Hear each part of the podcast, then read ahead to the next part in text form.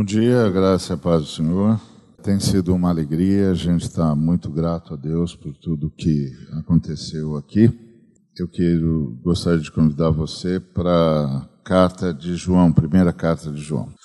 Antes de ler João, eu quero só citar o, o texto de Colossenses, capítulo 2, versículo 23, que diz assim: Tais coisas com efeito, têm aparência de sabedoria, como culto de si mesmo, e de falsa humildade e de rigor ascético, todavia, não tem valor algum contra a sensualidade. E aqui o Paulo está chamando a atenção é, dos irmãos de Colossos de que o estabelecimento de normas religiosas e padrões religiosos uh, não surtem o efeito desejado, simplesmente não funciona.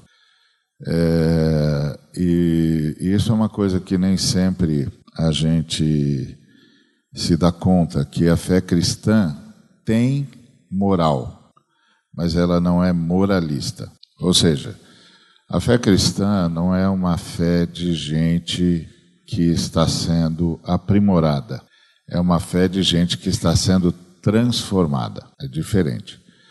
Então, a Bíblia é muito mais um gabarito do que um livro de receitas. Então, é como se, se alguém chegasse e dissesse: Ô Ari, eu estou com um problema. É, qual? Ah, eu não tolero Fulano, Ciclano e Beltrano. Ok. Aí eu, eu digo para ele: eu posso dizer para ele, você tem que tolerar. Você é crente? Você tem que tolerar.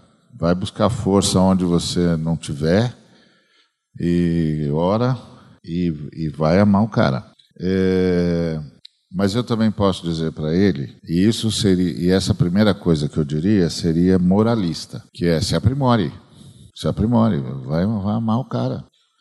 Você tem de fazer isso, você é crente, você tem de fazer. Essa é a primeira coisa que eu posso dizer para ele. Outra coisa que eu posso dizer para ele é como você não ama se o amor é fruto do Espírito? Você não tem o Espírito? Aí, aí a coisa ficou mais densa. Não, peraí, peraí, peraí. Deixa, me explica isso aí. Você é um cara que tem o Espírito Santo, o Espírito Santo foi derramado em você e você não tem o fruto do Espírito? Como é que isso é possível? O que está vendo? Só tem duas possibilidades no meu horizonte, né? Pode ser que tenha uma terceira, mas no, no meu, meu horizonte não alcança.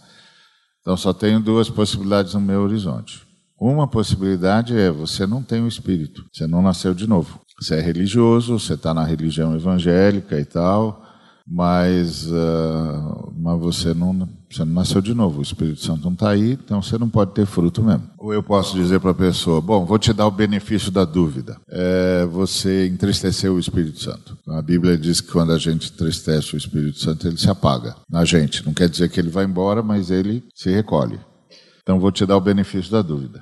O Espírito Santo se recolheu em você porque você entristeceu ele. O que, que você está fazendo? Que tipo de vida que você está vivendo? Aí começa uma conversa com ele, porque a Bíblia é, antes de tudo, um gabarito.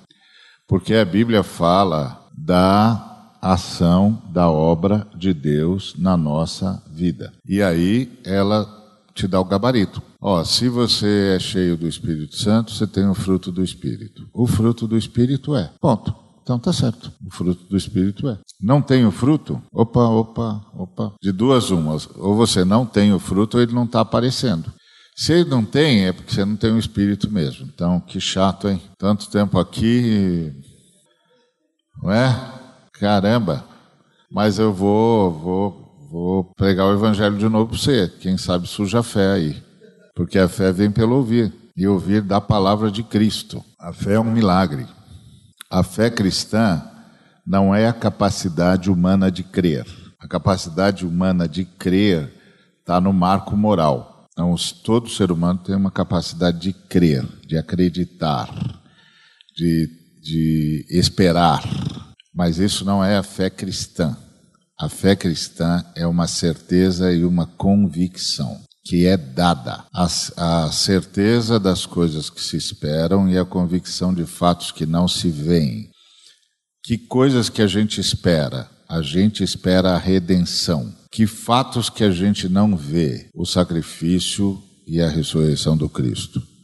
Então eu ganho a certeza de que serei redimido, de que já estou e estarei redimido, porque tudo que tinha de ser feito para que eu fosse redimido aconteceu na cruz e na ressurreição. Quando eu ganho esta fé, eu estou salvo. Porque é isso que está escrito no texto de Efésios. Pela graça sois salvos. Graça é a disposição favorável que Deus tem no seu coração para com as suas criaturas, principalmente os seres humanos. Isso é que é graça. A graça, como entidade, não existe. Tem gente que fala da graça como se fosse a quarta pessoa da Trindade. Isso não existe. Graça é uma disposição no coração da Trindade em favor das suas criaturas, principalmente os seres humanos. Então, porque quando o anjo anunciou para o Paulo, lá em Atos 27, que Deus tinha ouvido a oração do Paulo, porque o Paulo deu uma profecia para o centurião. Ele disse: se a gente embarcar, vai morrer todo mundo. O centurião não acreditou nele. Falou com os marinheiros, os marinheiros disseram que estava tudo bem. Eles embarcaram, veio o tufão Euroquilão, a coisa ficou feia. Aí uh, o Paulo começou a orar. E no final de, de, de, e no final de 14 dias, o anjo do Senhor apareceu ao Paulo.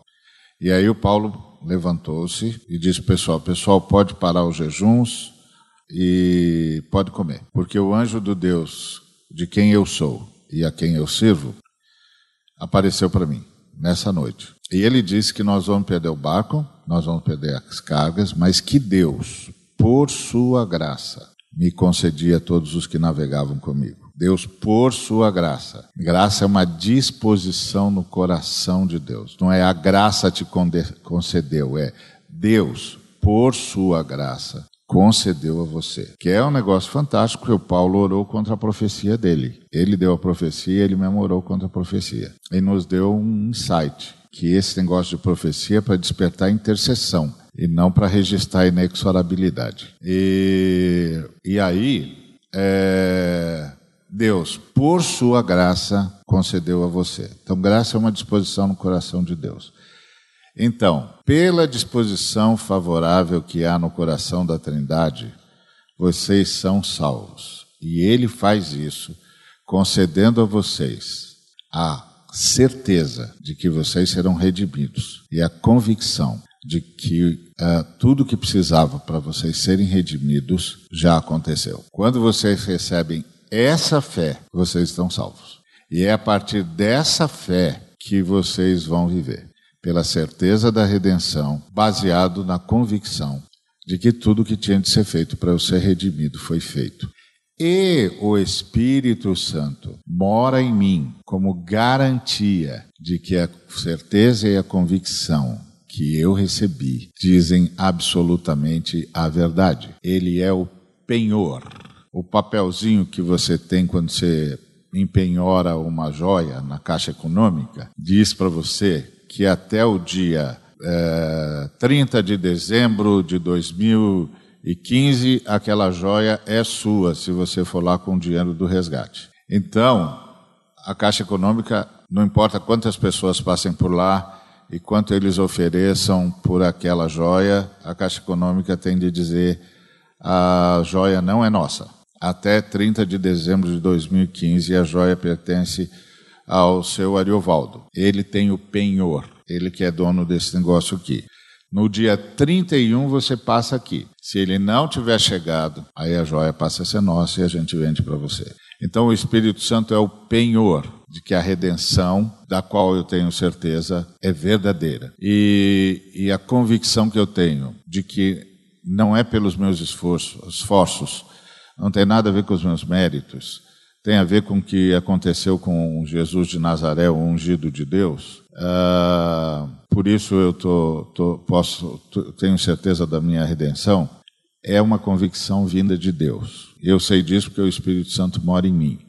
E eu sei que o Espírito Santo mora em mim porque eu tenho o fruto do Espírito. É um gabarito. Então eu tenho, eu tenho que dizer para o camarada, mas você não, você não consegue amar?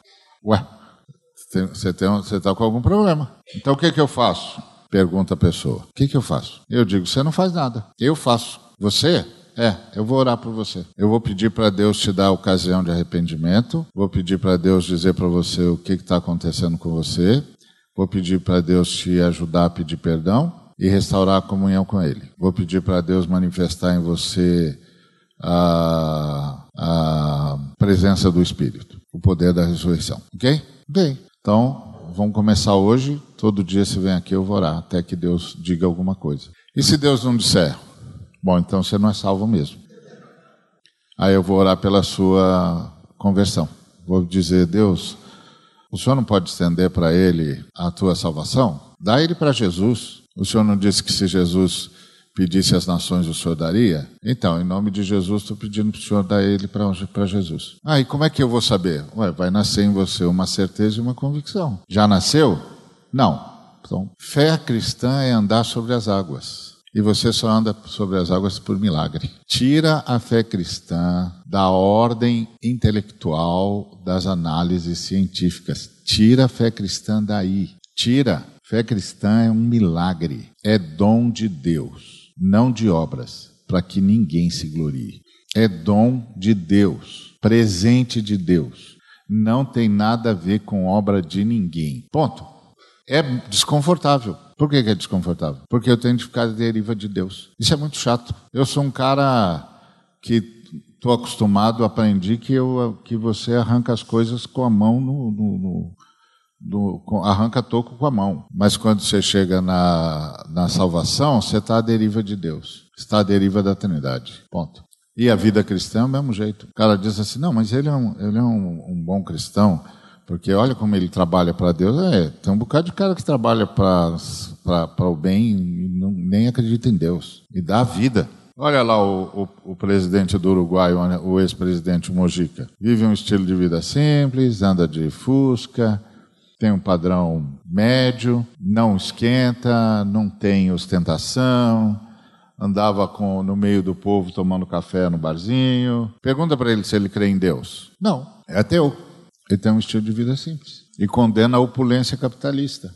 Vamos parar com essa besteira de tentar ficar julgando a fé cristã a partir da obra de quem quer que seja, de quanto ele é dedicado, como ele é maravilhoso, como ele é extraordinário, olha como ele se dedica. Tem um bocado de cara trabalhando em ONG aí que nem acredita em Deus, que se dedica também, que dá a sua vida por aquilo que acredita. É a capacidade humana de acreditar, não é fé cristã. Fé cristã é um milagre. Vida cristã é andar sobre as águas.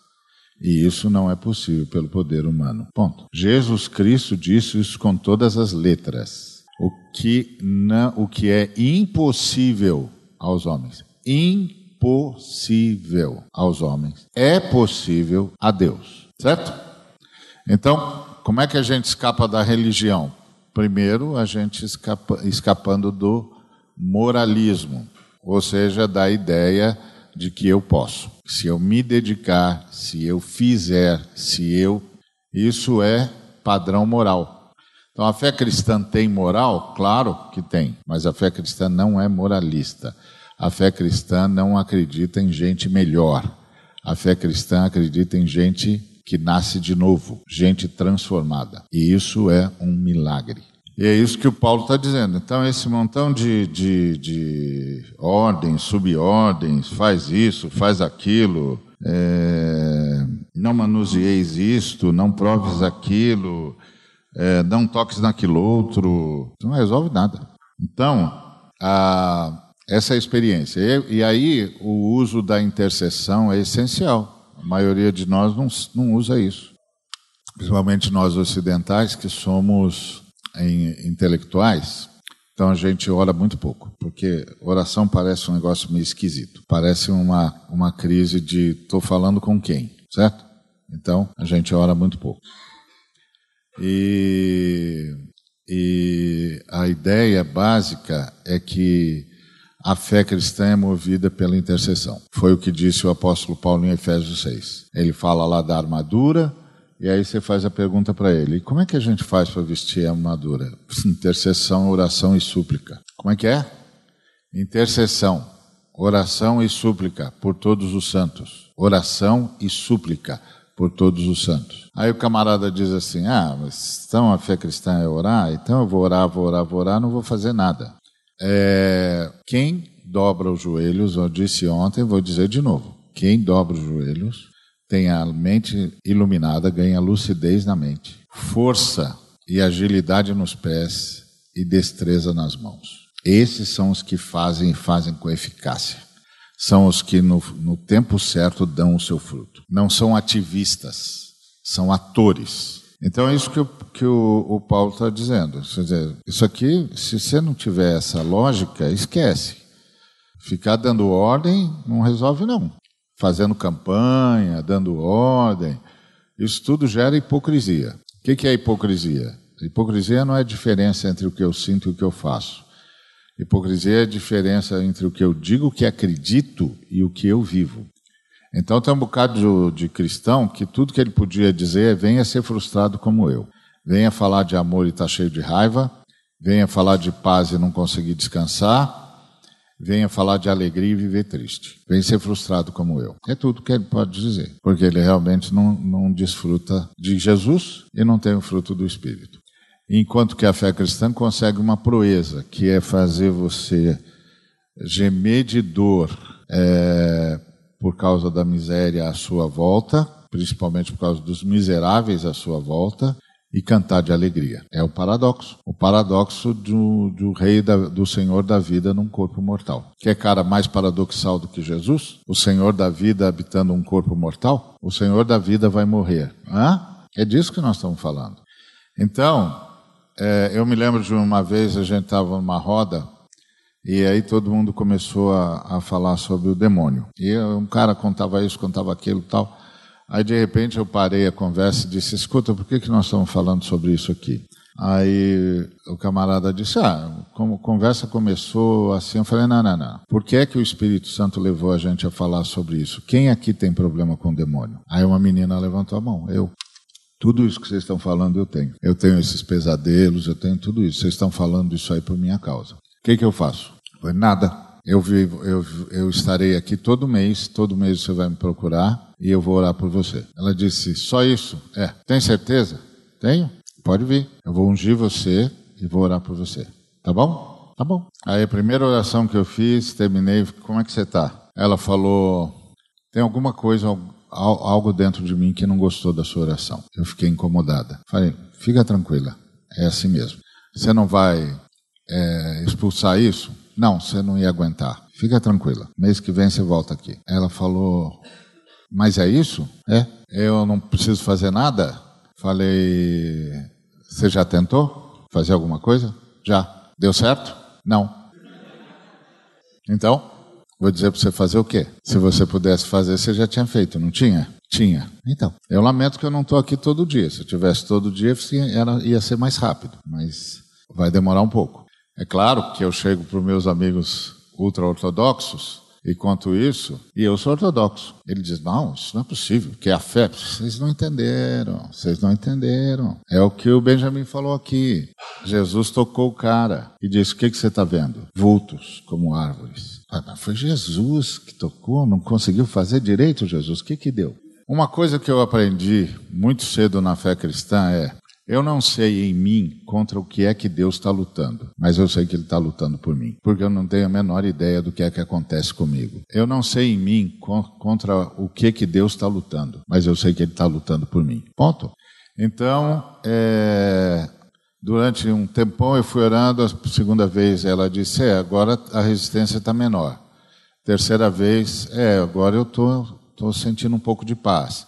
Quarta vez, agora parece que eu estou aliviada. Quinta vez, sexta vez, oitava vez, na décima vez, ela disse: A minha vida mudou. Eu não tenho mais os pesadelos, eu não ando mais para as pessoas que eu andava, eu não penso mais como eu pensava, eu não reajo mais como eu reagia, eu não brigo mais como eu brigava, e eu não trato a minha família como eu tratava. E um dia a mãe dela encontrou o pastor da igreja onde ela ia e onde eu vou todo mês. E disse: Eu estou mandando toda a minha família para cá. Ele disse: É mesmo. É, porque eu falei para o outro pastor que na sua igreja as pessoas têm vida transformada, na igreja dele não tem, não. Porque a minha filha, eu sei como é que era a minha filha. E ela está transformada. Esse é o nosso problema, entendeu?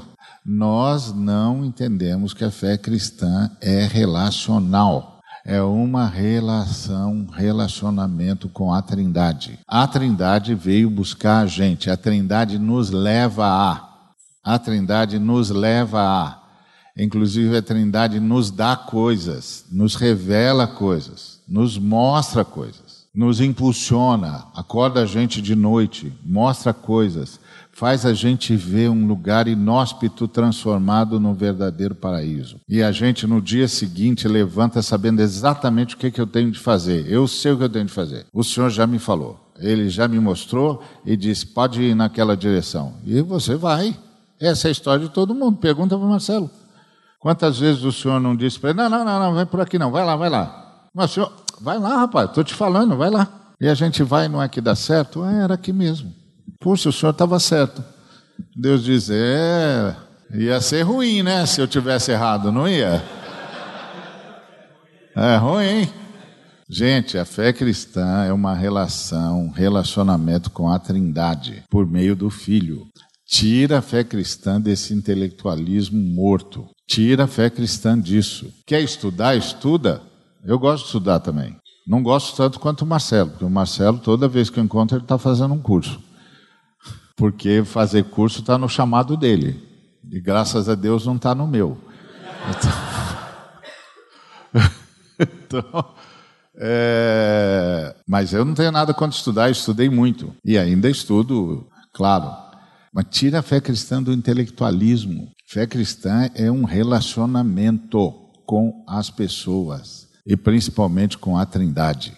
Então, como a gente sabe que que está escapando da que a gente está escapando da religião e se mantendo na fé? Porque a religião é essa tentativa doida de tentar daquela moça tentar resolver o problema dela por ela mesma e não, e não, não conseguir. O Tiago disse: Você quer, quer ser curado? Quero. Então confessa o seu pecado para o seu irmão. O que, que ele está dizendo? Conta para ele que ele te absolve? Não!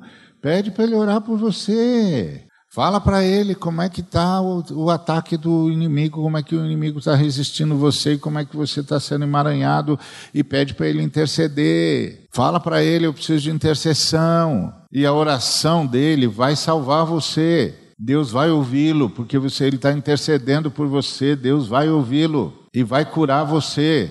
Vai te dar vitória sobre isso, vai mudar a sua história, vai mudar o seu dia a dia, vai mudar o que está acontecendo com você. Então, é, aqui o versículo 8 de, de 1 João 4 diz: Aquele que não ama não conhece a Deus, pois Deus é amor. Nisso se manifestou o amor de Deus em nós, em haver Deus enviado seu Filho unigênito ao mundo para vivermos por meio dele. Pronto. É, o que é amor? Essa é a pergunta. Porque aquele que não ama não conhece a Deus, então a pergunta aqui é o que é amor? E, e não conhece a Deus porque Deus é amor. Então o que, que Deus é? É amor. o que, que é amor? Esse é um, um problemaço. Pergunta para esses artistas talentosos. É, nós temos a irmã Carol aqui que está nessa, nessa malta dos talentosos. Pergunta para ele se é mais fácil interpretar o amor ou interpretar o ódio. Mais fácil interpretar o ódio. O ódio todo mundo sabe como é que é. Agora, interpretar amor é uma lasqueira, viu? Porque se exagerar demais, fica, fica meloso, não cola. Se não conseguir dar o tom, fica frio. Mas que amor mais frio, meu? Essa é amor glacial, não existe amor glacial. Não, mas se for demais, ah, está muito meloso, né, meu? Que, que o amor faz? Passa a mão na cabeça do sujeito ou disciplina? O que, que o amor faz? Ele perdoa, mas faz o cara restituir? Ou ele perdoa e ele mesmo paga pelo cara? É difícil. O ódio é fácil. Eu sei o que, que o ódio faz. Se você é, já estiver pronto para a ressurreição, eu posso mostrar para você até onde o ódio pode ir. É? Se você quiser participar desse experimento aqui, diante da dileta plateia, é, eu posso mostrar para você até onde o ódio pode ir. É difícil? Que é amor. E aí você tem esse texto que diz: Pois Deus é amor. Isso é uma afirmação perigosa. Por que, que isso é uma afirmação perigosa? Porque isso é ontológico, é a definição do ser. E como é que uma criatura pode definir o ser de Deus? E esse é o ponto. Então isso aqui é, é ruim, porque você diz, não, não, não, não, não, não, não, não, não pode definir o ser de Deus. Definir o ser de Deus, Deus é menor do que o definidor, certo? Eu só posso definir o que é menor do que eu, que cabe na minha compreensão. Então, tô, uh, o texto bíblico está definindo a natureza de Deus, o ser de Deus. É, mas quem é Deus? Deus é a Trindade, Deus é uma comunidade, Deus é um título. A gente dá esse título à Trindade, mas os indianos dão, esse título a 30 milhões de sei lá o quê. Então, quando eu falo Deus, estou falando da unidade da Trindade. Então, amor é o nome da unidade da Trindade. Deus é a unidade da Trindade. Deus é amor. Então, não é o que Deus é, é como Deus é, como Deus aparece como uma unidade, como um amor. Amor é o nome da, que a Bíblia dá para a unidade que há na Trindade. Amor na Bíblia não é um sentimento. Amor na Bíblia é a descrição da forma como a Trindade vive. A Trindade vive em amor. Uma, e o que, que é isso? Isso é uma unidade perfeita, intensa, profunda, indescritível. Isso significa que quando eu digo para uma pessoa, eu amo você, eu estou dizendo, no que depender de mim, eu vou buscar estar em unidade com você do jeito que a Trindade é unida. Essa unidade vai ter dimensões diante do relacionamento. Se é com um amigo, essa unidade tem uma característica. Se é com a esposa, essa unidade tem outra característica. Mas o que eu estou procurando é unidade. Então, isso é amor na Bíblia. É uma busca pela unidade. Porque Deus, Deus, o ser a quem nós chamamos de Deus é comunitário, é o enigma de Moisés. Ouve Israel, o Senhor nosso Deus é o único Senhor. A língua hebraica tem duas palavras para dizer um: a palavra Yahid e a palavra errado. A palavra Yahid é peça única. Se eu peço uma garrafa e eu uso hebraico, é Yahid, uma peça única. Mas se eu peço um cacho de uvas e eu estou usando o hebraico, é errado porque um cacho de uvas é um conjunto. O talo sem uva não é o cacho. A uva solta no prato não é o cacho. Cacho de uvas é o conjunto. Então Moisés disse: Ouve Israel, o Senhor nosso Deus é errado, comunidade única, distinta e só reconhecível como tal. E por que que a Trindade é errado? Essa unidade profunda, porque a, a, a Trindade é amor, é em amor. A Trindade é em unidade. A Trindade vive unidade. A Trindade é unidade da comunidade. Pai, Filho e Espírito Santo. Por isso eu posso dizer Deus Pai, Deus Filho, Deus Espírito Santo, porque quando eu toco no Espírito, na uva Espírito, eu posso dizer estou tocando em Deus por meio do Espírito, porque essas, essas três uvas são indestacáveis. Se eu toco no Pai, eu digo, estou tocando em Deus por meio do Pai. Estou tocando em Deus por meio do Filho. Porque Deus é a comunidade da Trindade. É a trindade, é a comunhão da Trindade. Como dizia o James Houston, é o conselho eterno das três pessoas. Em profundo amor, ou seja, em profunda unidade. Amor, na Bíblia, é o nome da unidade, da Trindade. Então, aquele que não é alguém que vive buscando viver em unidade com todos os seres humanos, não conhece a Deus, porque Deus é a unidade da Trindade, entendeu? Então eu vou ensinar a vocês, eu posso apresentar para vocês um caminho sobre modo excelente. Se eu falar a língua dos anjos e dos homens, e eu não estiver na unidade, buscando a unidade, vivendo a unidade, eu sou só uma lata vazia. Se eu distribuir os meus bens, não, se eu tiver toda a ciência e a fé e a profecia, e eu não estiver na unidade, em busca da unidade, vivendo a unidade, vibrando a unidade, nada disso me aproveitará. Não, se eu distribuir todos os meus bens aos pobres e dar o meu próprio corpo para ser queimado, se eu não estiver na unidade, buscando a unidade com os homens a partir da unidade da Trindade, eu não serei nada. Eu não serei nada. Porque viver essa unidade, buscar essa unidade, andar nessa unidade, me faz crer, tudo creio. Me faz não me portar inconvenientemente com ninguém. Me faz perdoar. Aquele que não anda nessa unidade, que não viu essa unidade, que não busca essa unidade com Deus e com a humanidade, não conhece Deus. Aí você encontra um cristão que é punitivo. Você diz: Você não conhece Deus, né? Você quer matar seres humanos? Você não conhece Deus. Por exemplo, o Benjamin estava falando aí do trabalho do Renas com a nova fase do Bola na Rede. Vai ser joia, tente apoiar mesmo. Provavelmente vai ser mais complicado, porque agora é, meninas de 16 anos vão poder ser prostitutas, que vai diminuir a maioridade penal. Não vai resolver nada com o crime, porque os meninos de 16 anos, de menos de 18 anos, não participam nem de 1%, 1,5% dos crimes. Então não vai fazer nada. E crime no Brasil não passa por menino de 16 anos. 95% dos crimes no Brasil, de morte, não são nem investigados. Agora mesmo eles estão dizimando indígenas no norte do país. Os grileiros, amando dos poderosos no Brasil, estão matando quilombolas, indígenas e colonos. Agora mesmo está sendo assinado um, um acordo espúrio que vai manter um montão de gente na pobreza e vai desviar milhões de reais. Não são meninos de 16 anos que estão fazendo isso. Agora mesmo, gente ligada a governadores está mandando trazer para o Brasil quilos e quilos de droga e armas de toda sorte. Não são crianças de 16 anos que estão fazendo isso.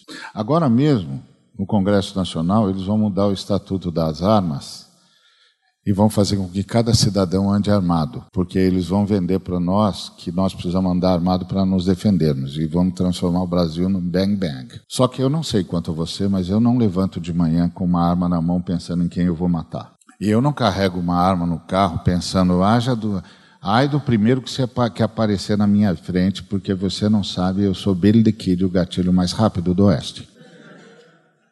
A hora que você passa, Aê, se meteu a besta comigo, xará?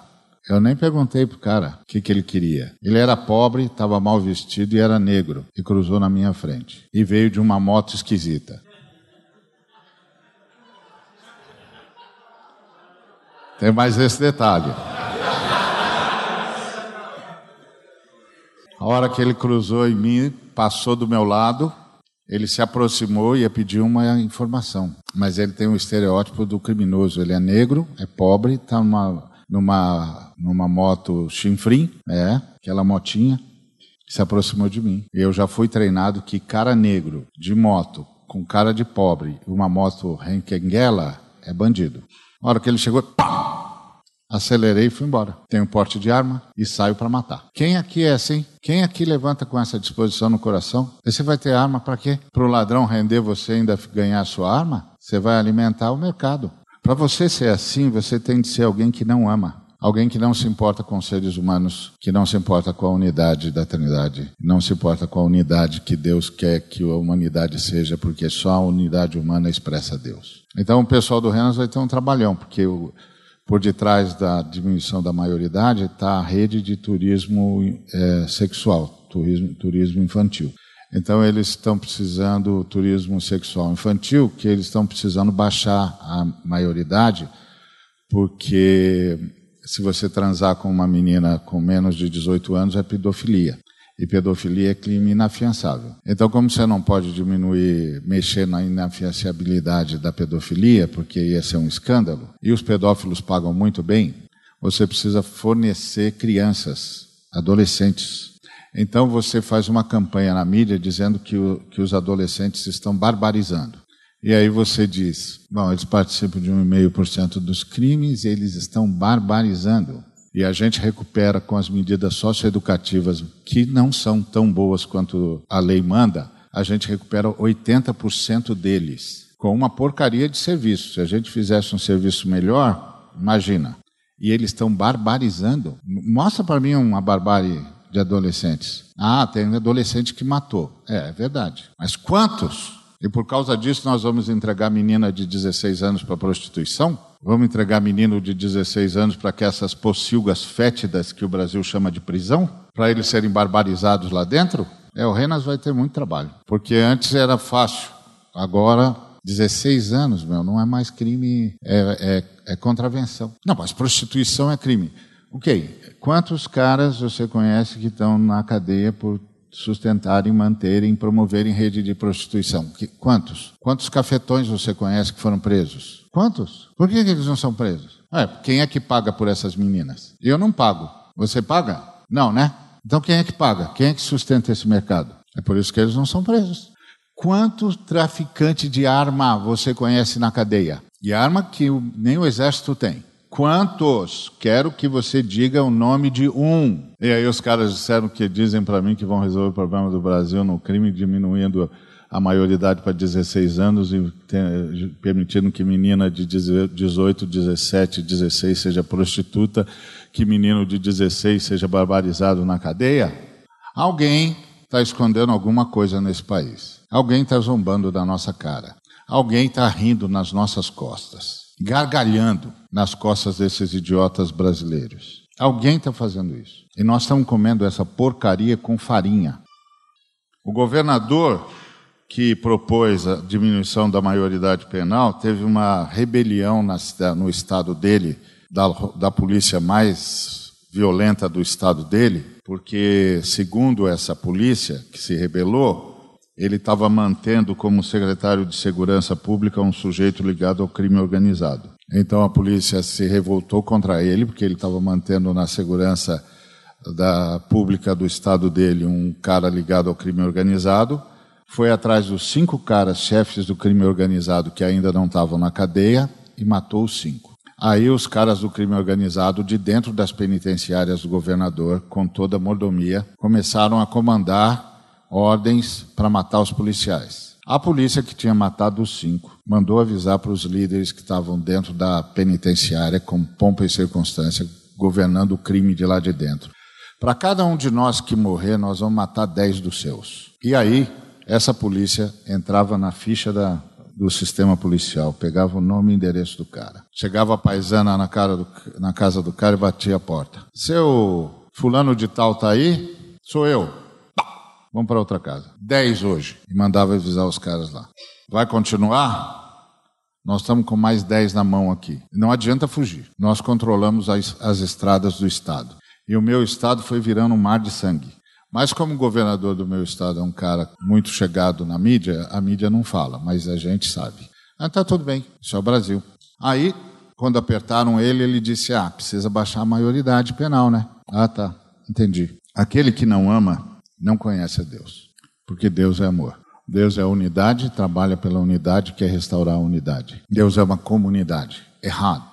Ouve Israel, o Senhor nosso Deus é uma comunidade única, distinta e só reconhecível como tal. Vive em unidade. Essa unidade se manifestou a Abraão, a Isaac e Jacó. Nós, nós a chamamos de Deus porque é pessoal. Fala, pensa, chora. Quando nós nos dirigimos a ela, nós falamos ao Pai. Quando ela se dirige a nós, ela fala pelo meio do Filho, por meio do Filho. E quando ela age em nós, age por meio do Espírito Santo. A Trindade, a unidade das três pessoas eternas. Deus, Criador dos céus e da terra. Um só Deus e três pessoas. Aquele que não busca essa unidade não conhece a Deus, porque Deus vive essa unidade. E nisso se manifestou a unidade de Deus em nós Nisso se manifestou a unidade de Deus em nós, não a nós. A nós é do lado de fora, em nós é do lado de dentro.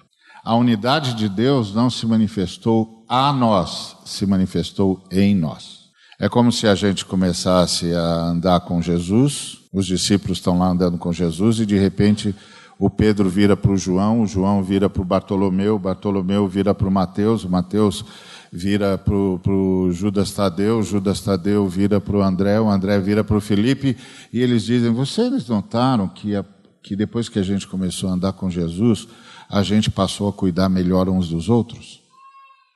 Vocês notaram que depois que a gente passou a andar com Jesus, a gente passou a querer estar mais junto? Vocês notaram que depois que a gente passou a andar com Jesus, a gente sente falta um do outro o tempo todo. O que está acontecendo? E o Pedro, que é sempre mais rápido, diz: o amor de Deus está se manifestando em nós. Não é a nós. A nós a gente vê no Calvário.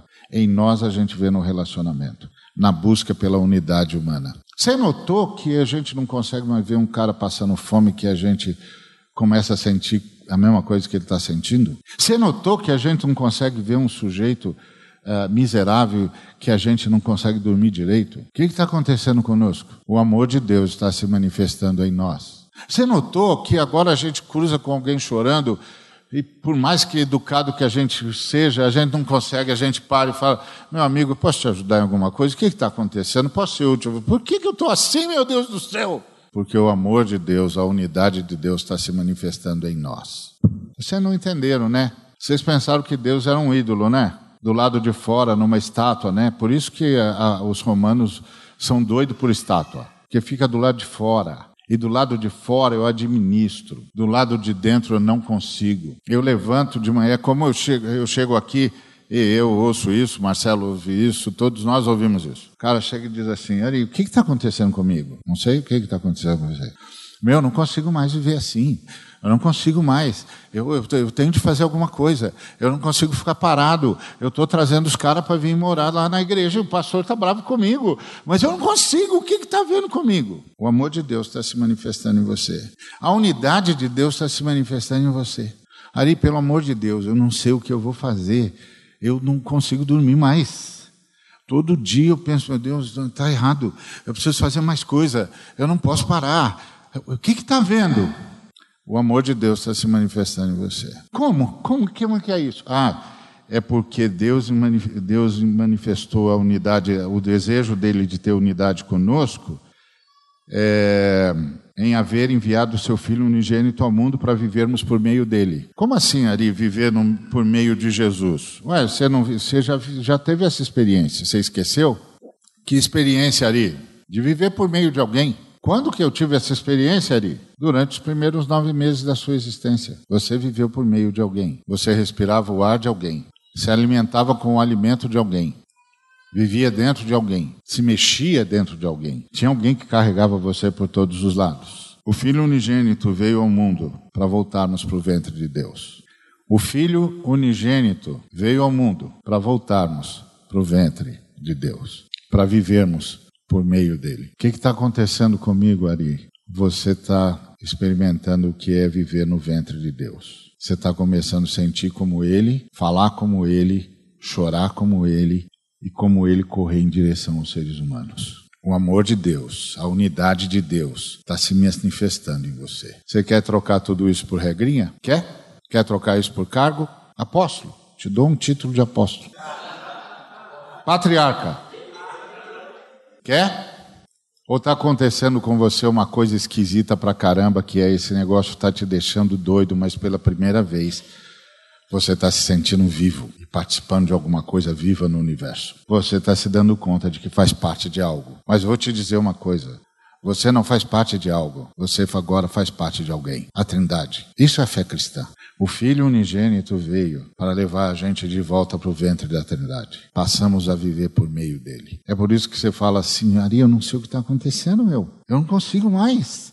Eu não consigo mais, eu ouço vocês e eu falo, meu Deus, meu Deus, está tudo errado. Eu não quero mais viver isso. Eu quero, quero buscar essa gente. O que, que eu faço? Por que, que eu estou assim? Porque o amor de Deus está se manifestando em nós, não é a nós. Tem alguma coisa borbulhando aqui dentro que está dizendo para mim: larga tudo, para esse negócio, sai desse barco, vai buscar essa gente, vai socorrer essas crianças, se atira. E eu não consigo mais dormir direito, porque aí eu vou e falo com o meu colega e ele é da religião. Me diz: não, não é bem assim, não, para. E aí eu vejo meu colega da, da religião com o mesmo ódio do mundo, e ele diz que eu estou errado. Eu falo, você acha que eu não queria odiar e sair batendo o cara por aí, meu? Eu não consigo, eu não consigo. Entendeu? Eu não sou um cara legal. Vai ter um cara legal dentro de mim, ou eu estou dentro de um cara legal. Eu não consigo mais, eu ouço isso, isso fere os meus ouvidos. Eu digo, não, esse negócio é do diabo. Isso só pode ser o diabo.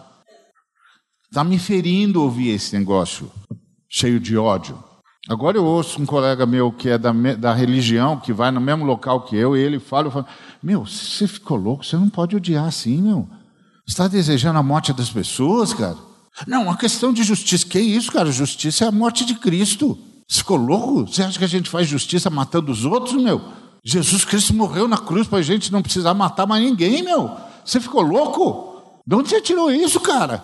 Ele, ele pode até ser do Senhor, mas o amor do Senhor não está se manifestando nele. E ele não está vivendo por meio de Jesus, está vivendo a religião dele. E o Woody Allen dizia: Sabe por que eu não gosto de religião? Porque religião só ensina qual é o cara que eu tenho de odiar. Quem que eu tenho de odiar?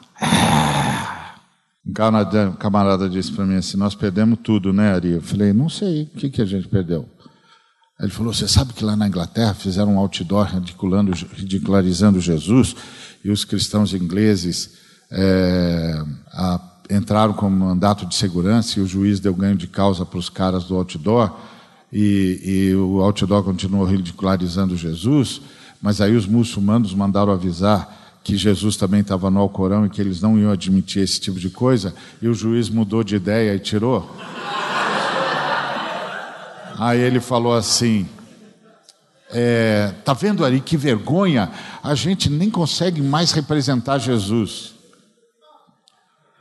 Eu falei: não, cara. Os caras disseram para o juiz o seguinte: se vocês não tirarem o outdoor que é, ridiculariza Jesus, nós vamos barbarizar. E os caras tiraram. E nós dissemos: Ó, oh, a gente queria que vocês tirassem esse negócio porque ridiculariza Jesus. Nós não vamos tirar. O que, que vocês vão fazer? Nós vamos pedir para Deus perdoar vocês, porque vocês não sabem o que fazem. A gente não está poupando Jesus, a gente estava querendo poupar vocês. Falei: Você quer que a gente seja conhecido como eles? O que, que você sabe da unidade da Trindade? Essa coisa de macho, né?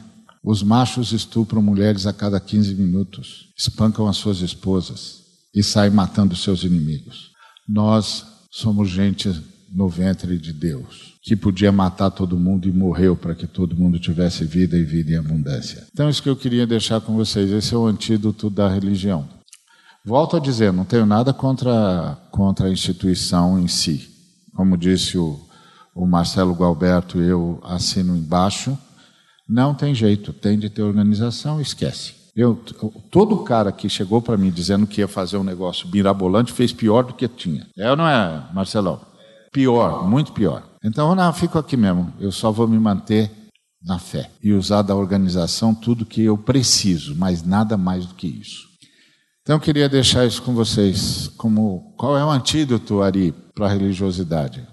a unidade, a busca pela unidade. E a Bíblia chama isso de amor. Que Deus nos abençoe.